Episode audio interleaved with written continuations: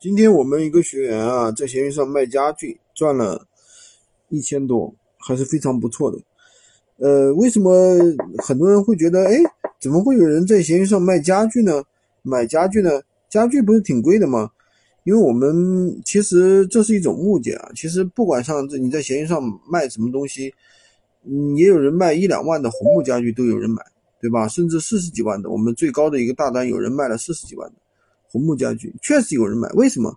大家不是来，就是说一定来来怎么样？大家来是来捡漏的，不是说便宜大家就会买。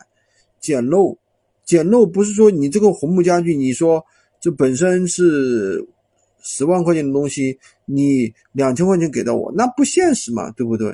每个东西它都有它的价格管着的，所以说只要你的东西确实便宜，比如说我们的现在我们跟大家供货的实木家具。确实也是比那个坑多多呀都会便宜很多，因为我们直接对接的是源头工厂。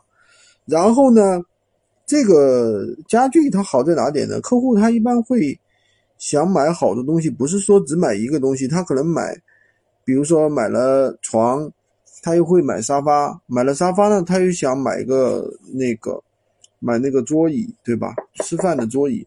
你如果说一般人买新家具都是，比如说结婚啊，或者是搬家呀，对吧？那买一套的东西很正常，他一下子比如说花个五六千，他也不会觉得很贵，也很正常，对吧？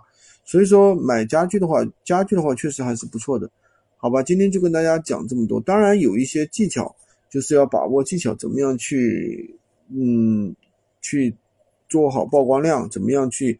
打造好店铺的一个权重，怎么样去成交客户？当然，家具由于是大件物品，所以这当中的话，运输过程当中会有一些，就是说运输过程当中，比如说如果要客户要退货，那么运费就会比较高，这些东西也要跟客户说明。如果无理由退货的话，他那边要承担运费的。